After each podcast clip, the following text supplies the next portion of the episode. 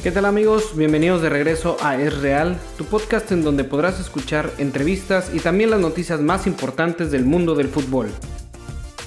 Y comenzamos con el partido de Chelsea contra Porto, en donde el equipo inglés llegaba con una ventaja de dos goles como visitante, ventaja que le valió para avanzar a la siguiente ronda, y aunque superó la eliminatoria, los dirigidos por Tomás Tuchel perdieron el partido en el último minuto, con un golazo de tijera, obra de Taremi al minuto 94.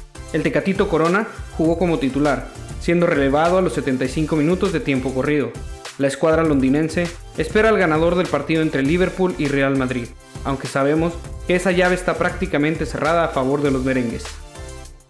En el otro partido del día, el PSG se enfrentó en el partido de vuelta al Bayern Múnich, quien llegaba con el marcador en contra al haber perdido como local 3 por 2. El partido se mantuvo 0 por 0 hasta el minuto 40, cuando Chupo Motín cabeció al arco de Navas para poner el primer y único tanto de la noche.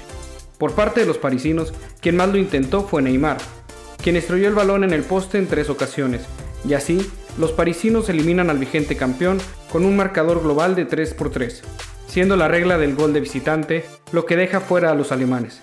El equipo francés espera al vencedor entre el Borussia Dortmund y el Manchester City. Y en la Liga de Campeones de CONCACAF, el Cruz Azul tuvo un partido muy sencillo en el que se impuso 8 goles a 0. Sí, 8. Les picó el orgullo por aquel empate en tierras dominicanas y por eso, ahora como locales, no tuvieron piedad, pasando así la ronda de octavos de final muy fácil. Y así se terminó la jornada futbolística el día de ayer. Los partidos a seguir el día de hoy son, por la UEFA Champions League, el Borussia Dortmund, que llega con una desventaja de un gol contra el Manchester City. Y en el otro partido, Liverpool contra Real Madrid, siendo el equipo blanco quien lleva una ventaja de 3 por 1. Estos dos partidos se llevarán a cabo a las 2 de la tarde. En el primer partido de la Liga de Campeones de CONCACAF, el León se enfrenta al Toronto a las 5 de la tarde. El León, por cierto, lleva una desventaja por el gol de visitante que recibió como local. A las 7 de la noche, el América busca confirmar su paso ganador ante el Olimpia de Honduras. El partido de idas de esta llave lo ganó el equipo azul crema 2 por 1.